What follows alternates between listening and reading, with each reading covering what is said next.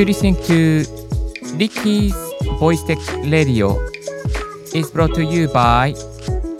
ポッドキャスターのリッキーがお送りいたします。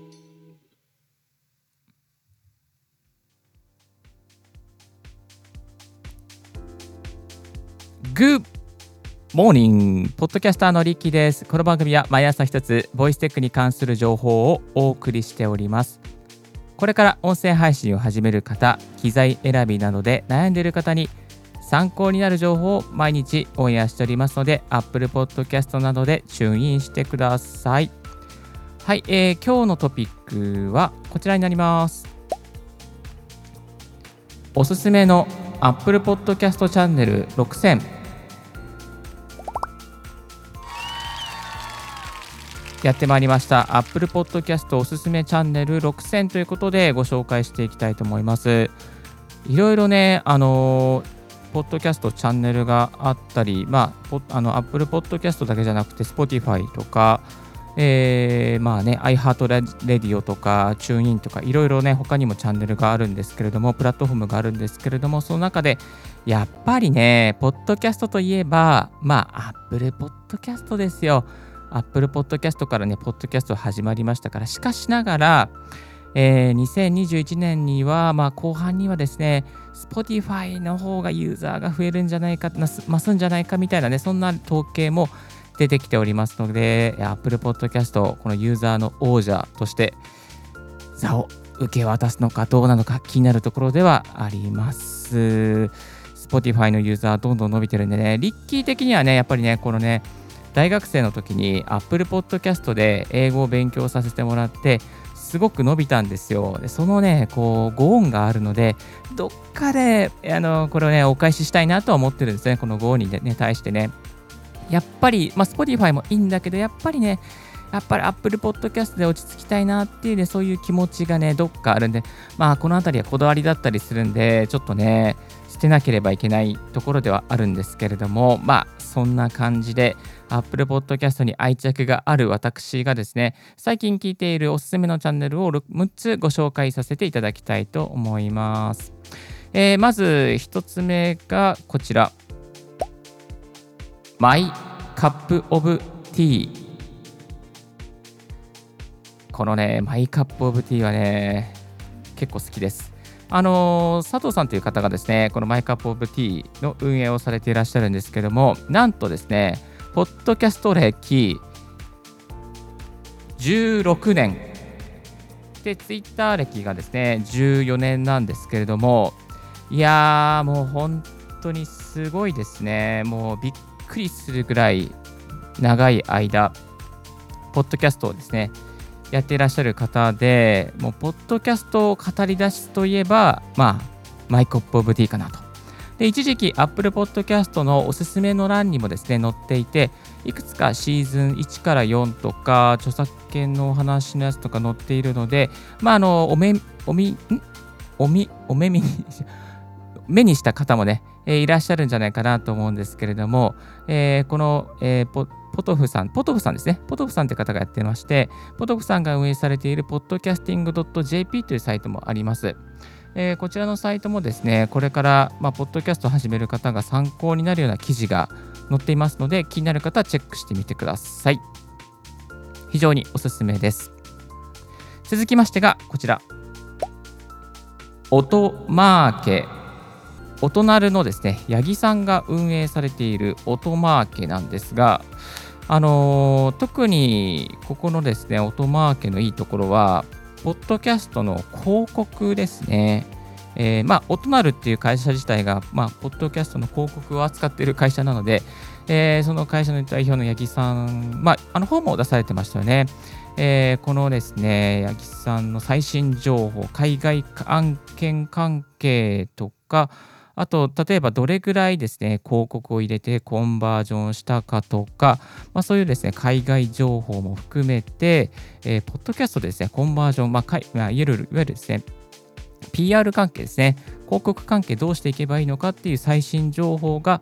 得られるようになっています。もちろんね、ポッドキャストの始め方とか、えー、いろいろなこう雑談なんかもあって楽しいんですけれども、あのー、まあなん、特にですね、やっぱりこう、この番組で得られるのは海外案件ですかね。知らなかったポッドキャストサービスとか、まあ、ホスティングサービスなんかを、え、知ることができちゃいました。はい。続いてはこちら。話し方の話はい、話し方の話も結構古くから、まあ、古くって言ってもここ1年ぐらい聞いてますが、えー、話し方の話で高山ゆかりさんっていうですね方がオンエアされていてですねなんとこちらの方ですねあの Voicy のパーソナリティにもなられていらっしゃるすごく非常にすごい方でした。えーと、話し方ののですね学校とかあとコメントも結構返してくださってですね非常に分かりやすく話し方について、えー、解説してくださる方です。まあ、ポッドキャストを始めたりとかねあの音声配信スタエフとかで始めた方の中には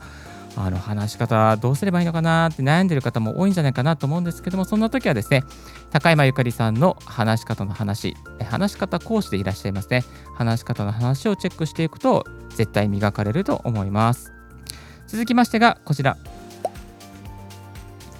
声を仕事にするラジオ。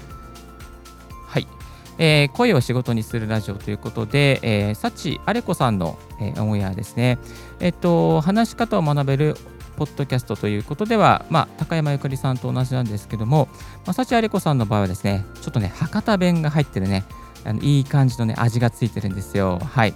えー、っとね、幸あれ子さんのね、あの内容は特にね、あの話し方だけじゃなくて、海外のインフルエンサーの、まあ、あのまあ、トレンドとかもまとめてくださってるんですよね。TikTok とか Instagram がどうやって伸ばしているのかとか、まあ、そういったね、情報もあの解説してくださってます。サチアレコさん自体がですね、あの英語がすごく堪能でいらっしゃるので、まあ、そういう海外情報なんかも、このね、えー、話し方に加えてオンエアしてくれる、そんなね、お得なラジオとなっております。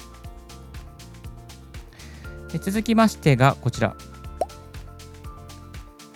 ゲイと女の御殿ラジオ。これ最近見つけたんですけど あのゲイと女の御殿ラジオですね。このねラジオねなんかねあの今は Apple Podcast でおすすめにランキングされて、えー、います。いやーこのねあのゲイの男性と女性のですね2人の会話が非常に色濃く面白くてですね。あのねなんかねこうこういうタイプ分けタイプ分けっていうかねなんていうかなこうにかく、そのニッチ、まあ、ニッチというよりかは、なんて表現すればいいのかな。あの、こういう人いるよねっていうのをね、分析したりとか、なんて言えばいいのかな。ちょっと言葉にできないですね。とにかく、とにかく聞いてほしい、まずは。まずはちょっとレビューになってないですけど、まずは聞いてほしいですね。はい、独特な世界観と独特ななんかこう、2人のこう、あの話し方が非常に心に刺さりました。はい。えー、そしてですね、なんかね、これっても、これって妄想だったのかなっていうね、そのいろんな人の妄想を紹介したりする回も非常になんかおすすめですね。あとは、アーティストとか、ま、芸能人の方のなんかこう好きな人の分類とかですかね、なんかね、そういう、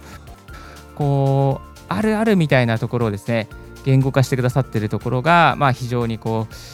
新しいなっていうふうに思っちゃいました。はい。あの、ちょっとした、まあ、息抜き会、息抜きしたいときに、このね、あの、ゲイと女の御殿ラジオを聞いています。続きましてが、こちら。アジナ副音声。えー、これは私が大好きなあの JWAVE がやっているスピナーというですね、ポッドキャストの一つなんですけれども、なんと、Japan Podcast Award 2020に大賞を受賞して、えー、いらっしゃいます。フードエッセイストの平野咲子さんっていう方が、まあですね、えー、小学校から食日記をずっとつけていて、まあ、分泌活動をされていらっしゃったと。で花子とかですね、雑誌でもいろいろ、ポパイとかでもいろいろ雑誌を、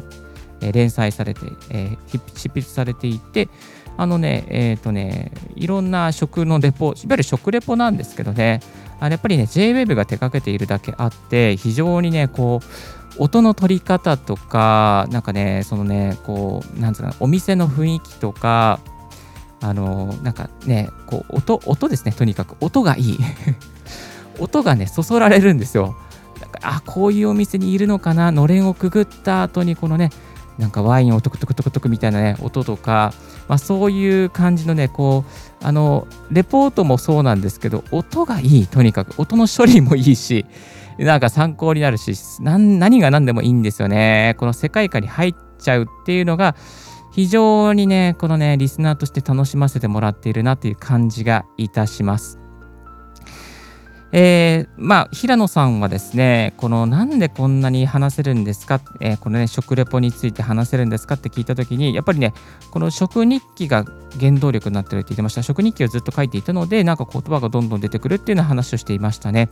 やっぱりね、こう書いてる人はいざ話せって言われたときにね、やっぱ話がうまいですね。やっぱり、だからブロガー出身で音声やってる、まあ、あの学さんとか池早さんとかそういった方はね本当に話がねもうずらずら出てくるっていうかやっぱりこうもともと書き手の人はねうまいなっていうのがありましたねだからちょっと話が苦手だっていう人はまずは書いてみるっていうところから始めるといいんじゃないかなというふうにねこうこう平野さんの味な副音声を聞きながら思ってしちゃ思っちゃった次第でございます。はい、今日はおすすめの Apple Podcast チャンネル6選ということで、いくつかご紹介させていただきましたが、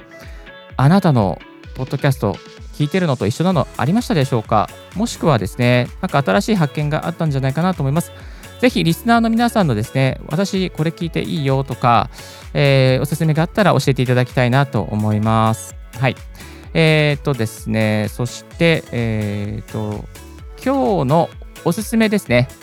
そう、あ、まずその前に、そう、サクッとまとめると、やっぱりですね、まあ、ポッドキャストは、なんか、硬い感じじゃないのがいいですね。堅苦しくない感じがいいなっていうのと、あとは、やっぱり自分にとってこうなんか聞きやすいなとかこの人好きだなとかねそういうこう声の質感、まあ、大脳変影系にさ、まあ、響くじゃないですか声って。この人好きだなとか嫌いだなとかね、まあ、そういうこうなんか嫌いじゃない感じを演出できるかっていうのが大切だなって思いましたのとあとはリスナーにとっての時間にねリスナーとして時間を奪ってる。リスナーさんの時間を奪ってるっていう感覚、まあ、だからリスナーとしての時間にはまるかどうかですね。えー、長すぎてもいけないし、短すぎても、まあ、うん、ちょっと物足りないなっていう感じもしますし、まあ、世界観が足りないなっていうことですかね。だから、やっぱり、まあ、日本人の耳に合うのは、うん、結論としては、15分から20分ぐらいのコンテンツがおすすめなのかなっていうふうに思いますね。YouTube を見てる、聞いてる人が非常に多いので、今はね、40分ものとか聞かれないですよね、きっとね。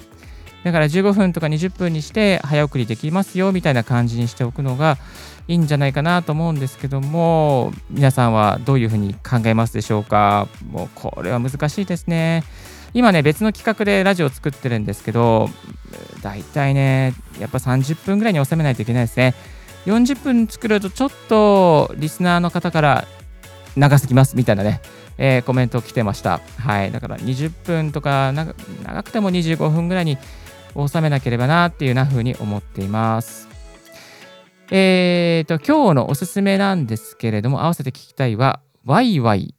ガヤガヤ。3から4人のポッドキャスト収録、制作のコツをシェアします。っていうですね、えー、過去のオンエアをしております。これからポッドキャストやる方向け、そして、ワイワイガヤガヤ系、ね、3から4人で、えー、配信する方向けに、この制作のコツなんかをですね、シェアしています。あの編集の仕方とか、マイクの選び方とか、またどういうね、あの収録環境、収録台本の作り方とかですね、ちょっと細やかに書いてますので、よろしかったら見てみてください。そう、あとですね、え有料ノートで失敗しないポッドキャストの始め方7ステップで解説というのをですね、最近作らせていただきました。これからポッドキャストを始める方、ざーっと概要を知りたい方、テック系の情報を細かく知りたい方、そんな方向けにですね、この必要な情報を全部9760文字でまとめておきましたので、ぜひこちらもチェックしてみてください。今日のレディはいかがでしたでしょうか？リッキーのツイッターで毎日ボイステック情報やライフハック、ガジェットに関する情報を発信しております。番組への感想はリッキーポッドキャストアットマーク Gmail.com まで、リッキーのスペルは全部小文字で RICKEY です。えっ、ー、と、番組の感想をお寄せしやすいようにフォームも今用意しております。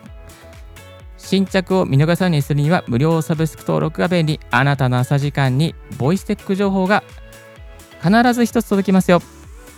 Thank you very much for tuning in Ricky's Voice Tech Radio. This Voice Tech Radio is brought to you by ポッドキャスターのリッキーがお送りいたしました。Have a wonderful and fruitful day! Don't forget your smile! 素敵な一日を。バイバイ